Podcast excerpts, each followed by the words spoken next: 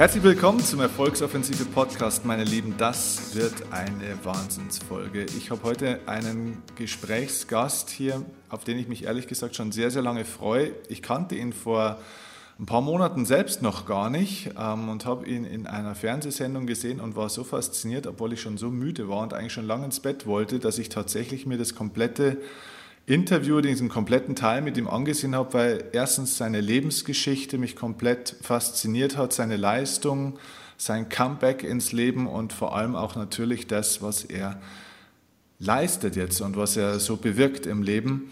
Ähm, wenn du ein Pferdefreund bist, ein Tierfreund bist, wirst du diese Folge lieben und wenn du ähm, ja, zu Tieren, zu Pferden vielleicht nicht so den Riesendraht hast, aber vielleicht generell zum Leben, dann wirst du auch extrem profitieren von der Folge.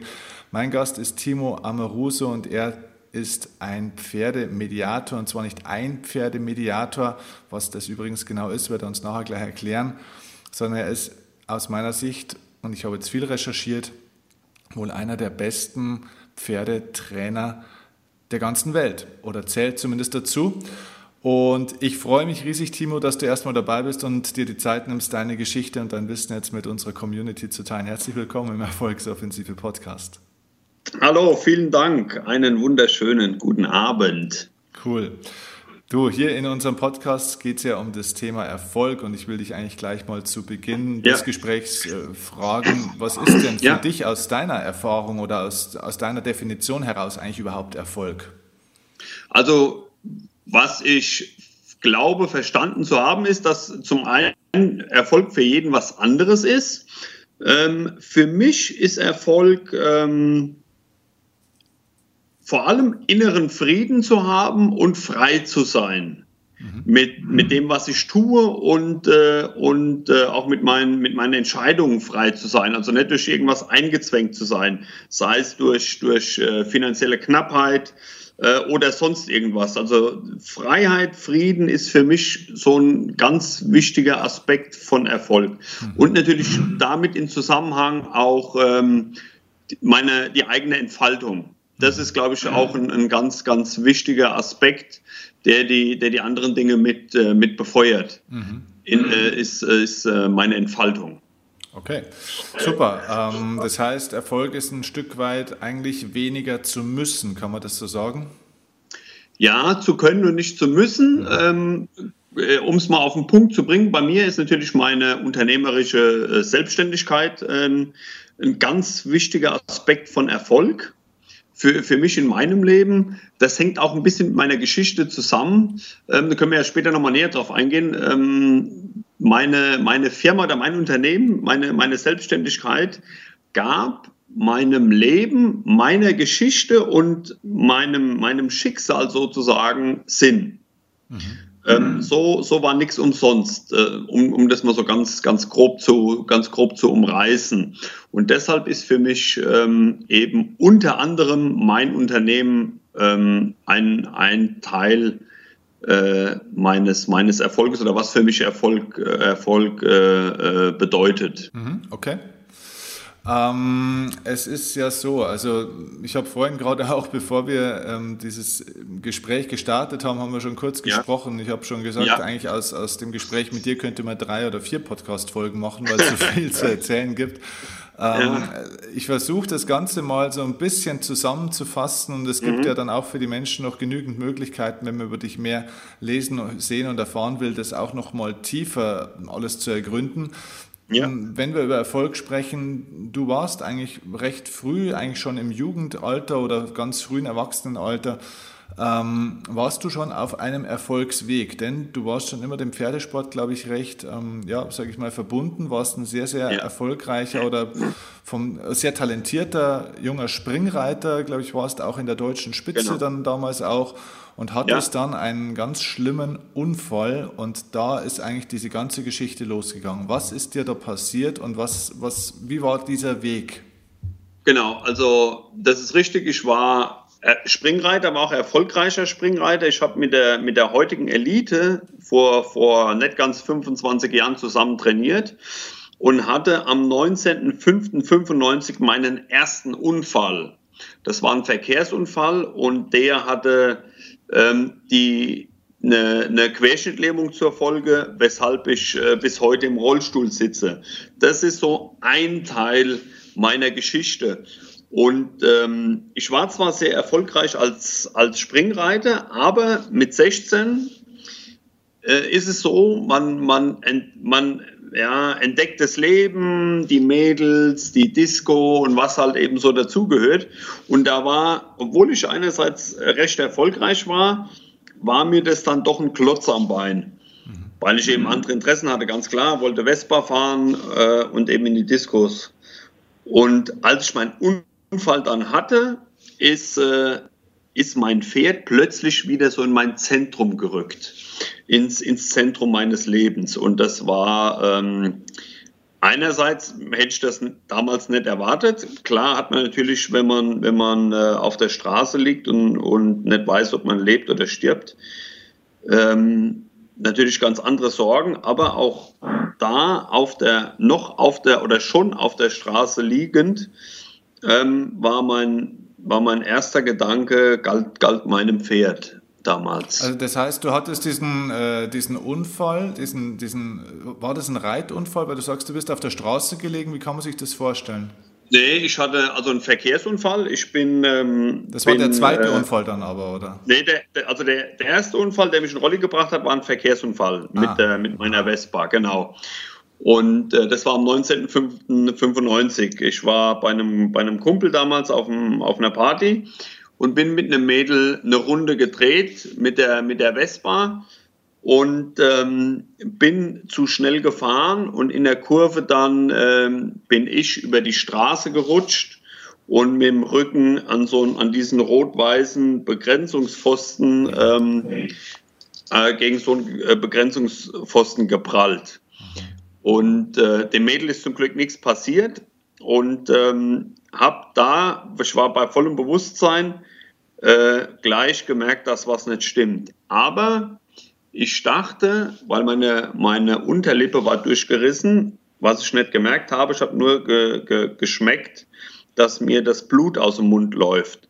Und dachte dann damals tatsächlich, ich äh, würde sterben auf der Straße. Und das war so ein, so ein ganz, ganz bedrückender, ganz bedrückender Moment, was so, ich war so wie Blei ausgegossen.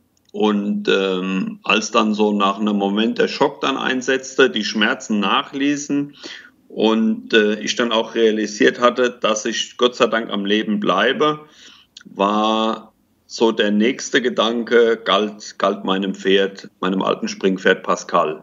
Und meine größte Angst war, dass der jetzt verkauft wird und von mir weggeht. Weil du, weil du für dich gemerkt hast, dass da irgendwas mit den Beinen schon nicht mehr stimmt? Hattest du das Gefühl, scheiße, ich kann nicht mehr gehen und kann somit auch nicht mehr reiten? Genau, ich habe, ähm, also der erste Gedanke war eben zu sterben. Der zweite Gedanke war, ich wusste gleich, dass was nicht stimmt, weil ich das Gefühl hatte, oder dachte, äh, meine untere Körperhälfte wäre abgerissen. Ich hatte nur noch Gefühl etwa bis zum, bis zum Brustbein und äh, dachte eben, der untere Teil wäre abgerissen. Ich habe dann so mit letzter Kraft den Kopf gehoben und habe dann noch gesehen, dass die Beine da sind. Und da habe ich gewusst, ich sitze für immer im Rolli. Und äh, ohne mich damit auszukennen, aber ich wusste einfach, ich sitze für immer im Rolli. Mhm. Und äh, das war das, der eine Gedanke. Und der zweite Gedanke, der parallel immer mitlief, war eben die Angst um mein Pferd. Genau, dass ich eben, weil ich eben nicht mehr laufen kann, ähm, dass der verkauft wird. Mhm. Das war, waren so, das waren zwei Dinge, weil es war immer so mein Mantra auf der Straße liegend. Äh, das eine war, oh Gott, ich sitze wie immer im Rolli. Und das andere war, äh, bitte lass Pascal bei mir. Okay, so dann kommst du von der, von diesem Wahnsinnsrückschlag. Ich meine, man muss ja dazu sagen, du warst 16. Ja, das ist ja genau. schon auch nochmal, das ist ja auch nochmal was anderes, finde ich, ob man jetzt 6 oder 16 oder 36 ist. 16 ist ja wirklich gerade so die Phase, wo man sich neu findet, wo man sich auch über seinen Körper ja, glaube ich, ganz stark definiert. Ne? Ganz genau. Und ja. eben, du hast ja schon gesagt, ne, mit den Mädels und so weiter. Das heißt, du wirst ja da eigentlich komplett aus dem Leben gerissen. Ähm, genau. Wie bist du da wieder dann zurückgekommen, erstmal, dass du erstmal diesen ersten Tiefschlag eigentlich wieder verkraftet hast, dass es da weitergegangen ist? Also das ging eigentlich relativ gut, man glaubt es kaum. Ähm, ich war natürlich im Krankenhaus auch sehr behütet. Die waren alles sehr, sehr bemüht um mich und auch die, die harte Realität erstmal erstmal auszublenden. Und wenn du im Krankenhaus bist den ganzen Tag, kriegst du das auch, ich will nicht sagen, nicht so mit, aber äh, dann kommt das nicht so zum Vorschein. Und äh, hatte so, ja, ich musste vier Monate liegen, davon einen großen Teil auf dem Bauch. Das war im Sommer 95, der sehr heiß war. Ähm, durfte auch nur raus auf dem Bauch liegend und äh, als ich dann das erste Mal im Rolli sitzen durfte, kam ich mir wie ein Riese vor, weil ich ja vorher immer nur auf dem Bauch gelegen habe. Mhm. Ähm, von daher war das Gefühl damals schon ein riesen, riesen Fortschritt in Richtung Freiheit. Und ähm, war dann fast sieben Monate im Krankenhaus, habe aber, als ich dann mal wieder stabil sitzen konnte, was am Anfang schwer war, weil ich vorher sehr aktiv war, viel Sport gemacht habe, bin geritten, hab, ähm, bin deutsche Meisterschaft mitgeritten im Vierkampf, da muss man äh, 3000 Meter laufen, 50 Meter Kraul schwimmen und eben Dressurreiten, Springreiten war eben immer aktiv und trainiert und durchtrainiert. Ich war ein, äh, bin 1,90 groß und war extrem äh, sportlich und drahtig. Habe, wie gesagt, eben auch Kraftsport gemacht. Und als ich dann im Krankenhaus das erste Mal an der Bettkante sitzen durfte, wurde ich immer sofort ohnmächtig. Nach, nach nicht mal zehn Sekunden, wenn das Blut in die, in die Beine verschwunden war, war wurde es mir schwarz vor Augen, war, war weg und dachte dann echt, das wird eine quälende Nummer, bis du, wenn du überhaupt jemals wieder auf die Beine kommst. Es hat dann, also es ging und ähm, ja, etwa so nach, nach fünf Monaten ähm, durfte ich dann auch übers Wochenende nach Hause. Man hat es damals noch so gemacht, dass man als die Querschnitte dann so zur langsamen Wiedereingliederung ins normale Leben, die durfte man am Wochenende eben nach Hause. Und als ich dann Wochenends nach Hause durfte, habe ich auch schon wieder auf dem Pferd gesessen. Gibt es noch Fotos ähm, auf unserem damals noch äh, Kaltblüter? Das sind so diese Brauereipferde, diese ganz dicken, schweren, die sind ganz, ganz sanftmütigen, auf dem habe ich das erste Mal wieder gesessen. Und ähm, das war dann nach dem ersten Unfall, vor dem zweiten Unfall. Sobald ich auf dem Pferd saß, war für mich die Welt in Ordnung. Das war auch immer eine Zeitreise zurück ins alte Leben. Und äh, man sieht es auch heute nicht, wenn ich auf dem Pferd sitze, sieht man nicht, dass ich nicht laufen kann. Und ich fühle, oder damals, heute mehr, ich werde ja auch älter, aber damals mit, äh, mit 16, 17 und bis so 20 habe ich das auch nicht gemerkt, dass ich nicht laufen konnte. Oder nicht laufen kann, wenn ich auf, auf dem Pferd sitze. Und das war für mich die absolute Freiheit. Und, und vor allem aber auch, und das war so damals mit einer Hauptmotivation auch zum Reiten ähm, und auch gerade zu reiten mit meinem, mit meinem Springpferd, war das die Zeitreise zurück ins, ins alte Leben. Und das war was, ähm, was mich extrem beflügelt hat. Extrem. Ganz extrem. Das heißt, du erzählst es ja so schön nebenbei, ähm, also mit, ja, du bist halt dann praktisch mehr oder weniger als querschnittsgelähmter Mensch äh, mal wieder geritten. Das erzählt man genau. so nebenbei. Jetzt für jeden, der ja. nicht reitet, also ich reite ja auch nicht tatsächlich, äh, ja. aber ich habe das mhm. mir schon vorstellen können und habe das jetzt eben auch so ein bisschen nachrecherchiert, das ist ja eigentlich eine absolute, ein absoluter Wahnsinn, dass man als querschnittsgelähmter Mensch überhaupt wieder auf ein Pferd kommt. Also allein dieses, ich habe Videos gesehen von dir, ähm, mhm. dieses Aufsteigen auf das Pferd ist ja eigentlich, das ist ja ein, ein, Prozess, sowas zu trainieren und zu entwickeln, das muss ja, das muss ja Jahre dauern, sowas, oder? Genau, genau. Also wir, wir rollen das mal ganz mal von vorne auf. Also ja. ich hatte, wie gesagt, ich habe es ja angesprochen, ich hatte den ersten Unfall und äh, war 16, wie ich den Unfall hatte. Und für mich war klar von Anfang an, ich gehe zurück aufs Pferd. Ist mir scheißegal wie, ist mir auch egal, was meine Ärzte mir sagen. Zurück aufs Pferd, das war, war vollkommen klar. Was vor dem Unfall ja kaum vorstellbar, vorstellbar war, da hatte ich ja eher so, war das meine Pflicht. Mhm. Ähm, also, dass ich wieder draufkomme, war klar. Wie, war mir noch nicht klar. Aber beim ersten Mal Reiten auf dem Kaltblüter ähm, an meinem äh, Heimaturlaub, so Landurlaub sozusagen übers Wochenende, haben mich drei Mann da hochgehoben. Und ich habe mich dann aufs Pferd gesetzt und äh, eine Bekannte von mir saß hinter mir auf dem Pferd und hat mich fest, hat mich gestützt. Weil ich, die Lähmungshöhe, muss man wissen, ist ab Brustbein und alles, alle Muskeln unterhalb des Brustbeins sind ohne Funktion. Also ich habe weder Bauchmuskulatur noch Rückenstrecker. Ich kann frei nicht sitzen. Also ich könnte nicht gerade auf einem Hocker sitzen. Wahnsinn. Würde ich umfallen. Und ähm, eben auf dem Pferd hat mich, äh, äh, saß immer, oder anfangs immer jemand hinter mir, der mich gestützt hat. Ich habe parallel natürlich dann auch meinen Oberkörper so hart trainiert, wie ich konnte, also extrem viel Kraftsport gemacht, um das, was noch da ist, so weit zu bringen, dass es alles, was gelähmt ist, zu kompensieren, sowohl die, die Rumpfmuskulatur als auch die Beine.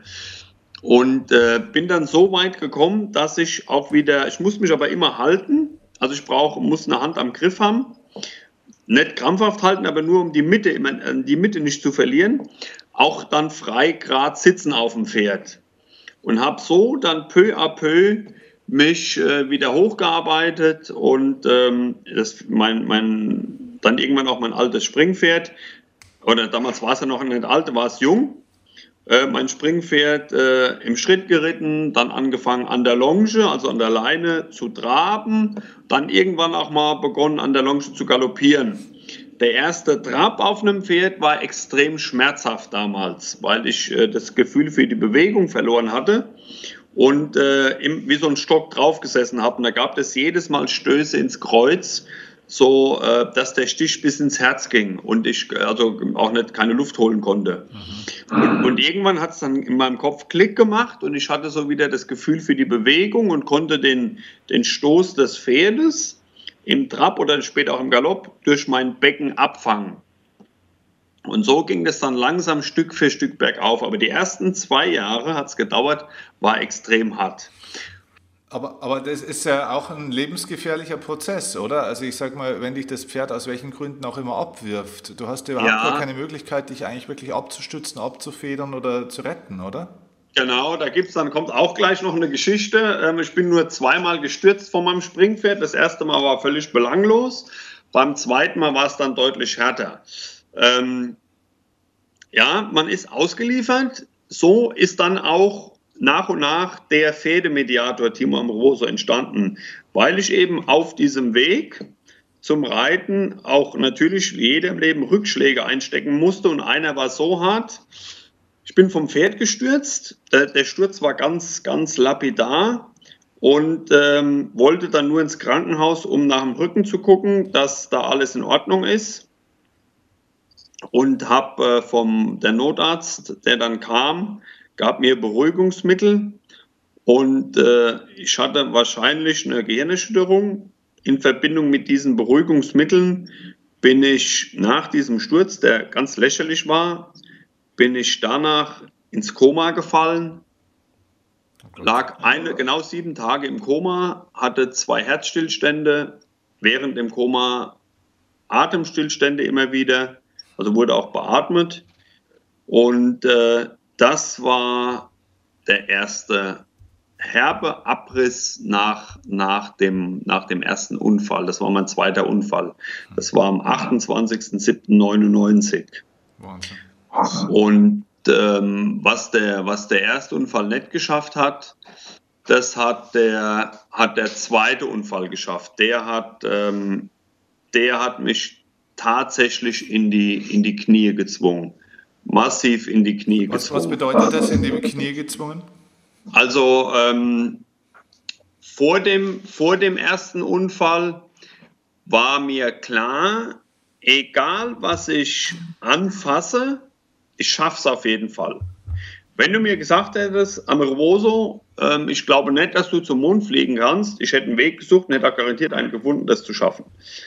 Und ich hätte es gemacht, nur um es zu machen.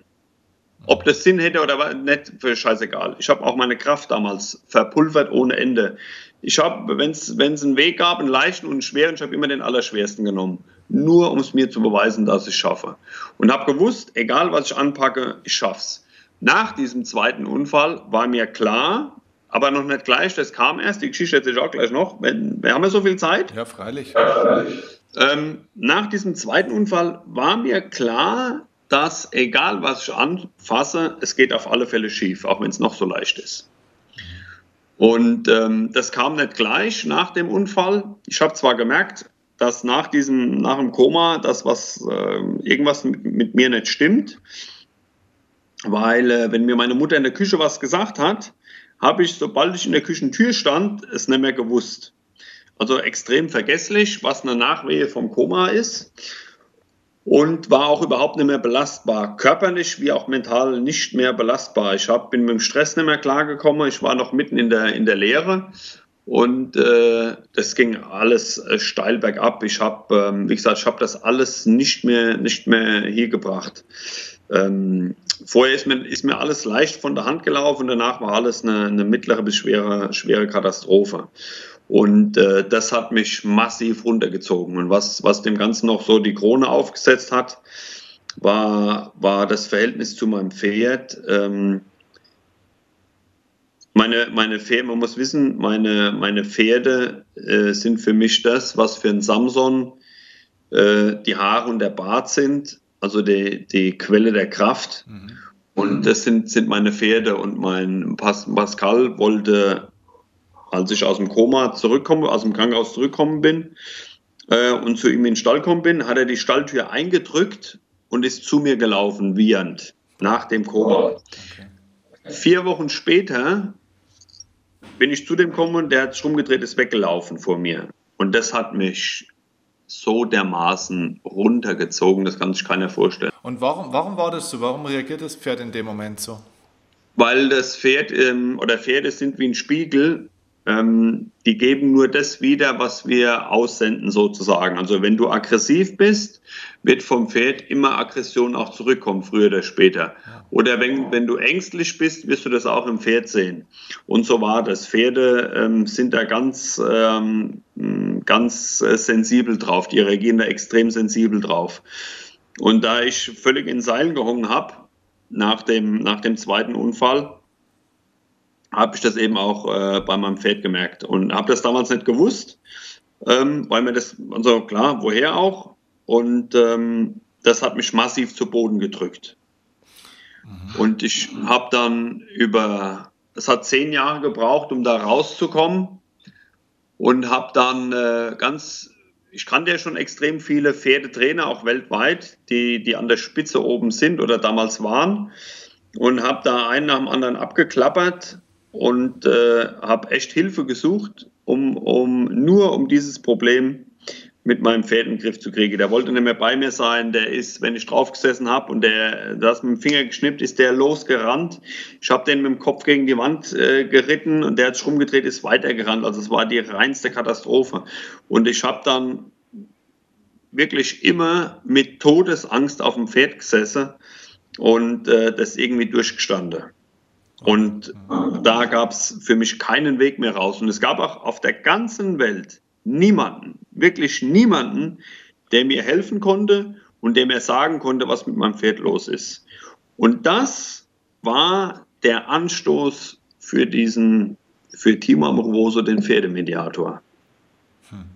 Unglaublich. Oh, wie bist du dann, wie bist du dann auf, die, auf die Lösung gekommen und, und wie hast du überhaupt diese zehn Jahre denn überlebt? Weil im Endeffekt war ja deine ganze Identifikation, dein ja. Berufswunsch, also es war ja eigentlich alles komplett weg. Also vielleicht das eine, genau. wie, wie, hast du dich in den zehn Jahren überhaupt über Wasser gehalten? Was hast du denn eigentlich getan? Also auch beruflich, wie, wie ging das? Und zweitens, wie kommst du dann wieder zu der Lösung? Genau, also zunächst mal habe ich ähm, der, der, Unfall war 99 und ich war, war mitten in der Lehre und habe 2001 äh, meine, meine Lehre dann erfolgreich beendet. Und das war für mich so das erste Mal ähm, so ein Aufatmen. Und ähm, wo ich dann so einen Teil vom alten Leben abgestreift habe, beziehungsweise abgeschlossen hatte. Und äh, dann ging es eben an Neuanfang. Was das Reiten zur damaligen Zeit betrifft, bin ich damals nicht mehr geritten, äh, etwa ein halbes Jahr, Jahr nach dem, nach dem zweiten Unfall, weil mein Pferd krank wurde. Das kam mir damals wie gerufen. Der musste pausieren ich musste den nur noch auf die Weide bringen und, und abends wieder heimholen. Und äh, so habe ich äh, diese Zeit mehr oder weniger überstanden oder, oder ähm, ausgeharrt darin. So kann man das vielleicht, das trifft es vielleicht eher. Mhm. Und, und nochmal, äh, bloß nochmal zur ja. Erklärung, weil das ging vorhin fast ein bisschen unter. Also diese zweite ja. Unfall nennst du das ja, das ist im Endeffekt ja, ja Kann man das sagen, war das ein ärztliches Versagen, dass die die einfach durch eine Fehlmedikation praktisch da fast ins Jenseits geschossen haben? Oder, oder war das ein Versehen? Oder? Hm, also man, man kann es heute nicht mehr nachweisen, aber ähm, was, was, wir, was ich sicher weiß, ist, dass äh, die Ohnmacht oder Bewusstlosigkeit eine Nebenwirkung dieses Medikaments ist, das mir gespritzt wurde. Ähm, das ist das eine. Das andere ist, dass es äh, behandlungsmäßig ungünstig ist, äh, jemandem, der einen Verdacht auf eine Generschütterung hat, und es lag ganz klar vor, weil ich Gedächtnislücken hatte damals schon, als der Notarzt da war, konnte mich an viele Dinge nicht mehr erinnern, äh, in Verbindung mit Verdacht auf Generschütterung Beruhigungsmittel zu spritzen, eher ganz ungünstig ist, um es mal so auszudrücken. Und daraufhin, aufgrund des Medikaments, der Gabe dieser, die, mehrfach der Gabe des Beruhigungsmittels, also das wurde nicht nur einmal gespritzt, es wurde, glaube ich, zwei oder dreimal nachgespritzt, ähm, weil es nicht gewirkt hat, ähm, daraufhin dann eben ins Koma gefallen. Und dann kam so der richtige Abriss eben mit, äh, ich wurde, wurde beatmet, also Herz-Lungen-Maschine, alles drum und dran. Okay, und als was hast du diese Ausbildung dann gemacht in der Zwischenzeit? War das ganz was anderes oder? Genau, war, war komplett was anderes, was mir aber heute als Pferdemann sehr, sehr hilft. Das glaubt man gar nicht. Gelernt habe ich ursprünglich mal technischer Zeichner. Aha. Genau, im Bau. Und wie, ähm, wie hilft dir das heute? Genau, ähm, ich verstehe relativ, kenne mich gut aus mit Statik und mit Physik sozusagen. Und das hilft mir beim Reiten. So kann ich bestimmte Dinge, die wir beim Reiten haben, bestimmte Probleme, beziehungsweise und den Ausgangspunkt beim Reiten äh, sehr gut über die Statik und über die, äh, über die Physik definieren. So zum Beispiel ist es, das kann man physikalisch und statisch eindeutig nachweisen. Man versucht zwar immer durch die Biomechanik äh, äh, bestimmte Dinge zu beweisen, die dem Reiter entgegenkommen, aber man kann das durch die Statik und durch die Physik äh, ganz locker entkräften. Und zwar ist es also zunächst mal ist ein Pferd nicht zum Reiten geboren. Das muss zunächst klar sein. Okay. Was weiterhin sich aus der Physik ergibt, ist, oder aus der Statik ergibt, ist, dass Pferde zum Reiten extrem ungünstig gebaut sind. Ein Pferd ist im Grunde sowas wie eine Bierbank von, von, der, von der Statik, ganz vereinfacht ausgedrückt. Okay. Und was passiert, wenn man sich auf eine Bierbank setzt? Die biegt sich durch. Und das Gleiche passiert mit dem Pferderücken extrem schlecht für die, für die Gesundheit und für die Lebensdauer des Pferdes. Deshalb muss, wie bei einer Bierbank auch, der Kopf des Pferdes tendenziell nach unten. Tendenziell. Also das Pferd muss, man sagt dazu, in die Selbsthaltung kommen. Ja. Dann kommt der Rücken hoch und dann kann das Pferd den Reiter tragen. Und das ist ganz einfache Physik. Davon, da musst du vom Pferd keine Ahnung haben, das kannst du physikalisch und, und statisch ganz einfach erklären. Und das hilft mir dabei, meine Thesen beim Reiten auch zu untermauern. Zum Beispiel. Mhm. Okay, verstehe. Ja. Okay, ähm, gut. So, also jetzt äh, warst du dann gelernter technischer Zeichner. Genau. Äh, kannst nicht mehr reiten, weil dein Pferd dich nicht mehr wirklich lässt. Genau. Ähm, äh, Ziele wird es dann auch schwierig. Du bist äh, weltweit auf der Suche, keiner kann dir helfen. Ähm, genau. Wie kamst du dann tatsächlich auf die Lösung? Genau, also ich habe zunächst mal alle, alle Trainer abgeklappert und ähm, kam nichts Brauchbares bei rum. Und dann habe ich irgendwann mal so einen Cut gemacht und habe versucht, mir alles aus einer, aus einer, gewissen, aus einer gewissen Distanz äh, zu betrachten und anzuschauen. Und habe dann äh, natürlich weiterhin auf der Suche gewesen, immer mehr über Pferde zu lernen und habe dann angefangen aufzuhören, äh, äh, mir das anzuhören, was Menschen sagen über Pferde oder, oder diese, diese Konzepte mir, mir anzuhören oder zu lernen, sondern habe angefangen zu verstehen, wie Pferde tatsächlich funktionieren. Der Startschuss dafür kam aber tatsächlich von einem anderen Pferdetrainer und zwar von einem Indianer, den habe ich, äh, der war 2002 in Teneriffa zu Gast. Und den habe ich gefragt zu verschiedenen Methoden und der hat mir, hat mir einen Satz gesagt, da hat es geklingelt. Und zwar sagte der mir, die Methoden sind alle super, aber die sind von Menschen für Menschen gemacht. Und genauso ist das. Und das zieht oder durchzieht die komplette Pferdewelt. Es ist alles von Menschen immer für Menschen gemacht. Und ich habe angefangen zu versuchen zu verstehen, wie Pferde ticken. Und das ist, wenn man sich mal näher damit befasst, relativ einfach. Das ist wie mit dem Fahrradfahren. Wenn du weißt, wie es geht, ist leicht. Ja.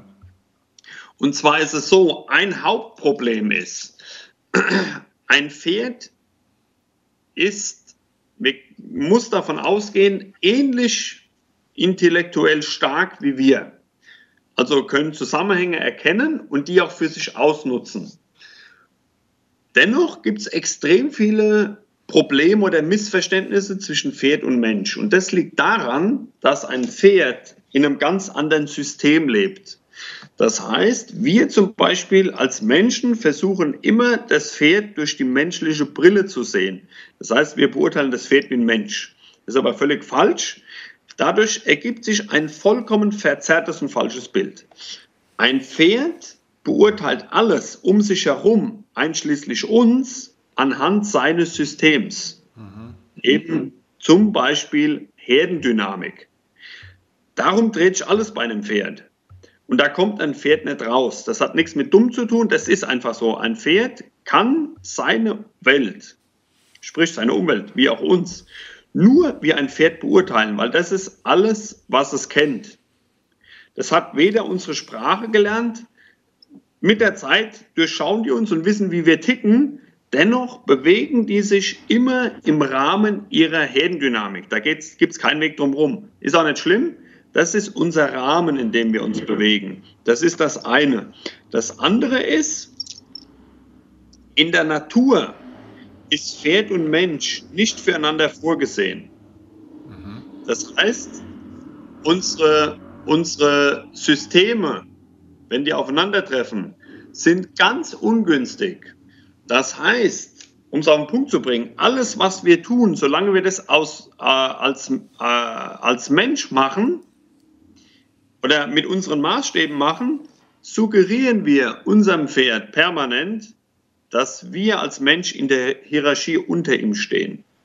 Und daraus wiederum ergeben sich ganz viele weitere Probleme. Aha, okay. So als, als Beispiel. Und das hilft uns zum Beispiel auch als Menschen. Mhm. Kontaktaufnahme. Die erste Kontaktaufnahme ist ein ganz fundamentaler Punkt. Der Mensch, wenn er sein Pferd ruft und das Pferd wiehert ihn an, freut sich, geht hin, streichelt das Pferd und zieht ihm das Halfter an. Das ist der erste fatale Fehler, weil so hat der Mensch Kontakt aufgenommen. Würde in einer Pferdeherde so nie, äh, nie passieren, denn in einer Pferdeherde nimmt immer der Kontakt auf, der in der Hierarchie unten steht. Mhm.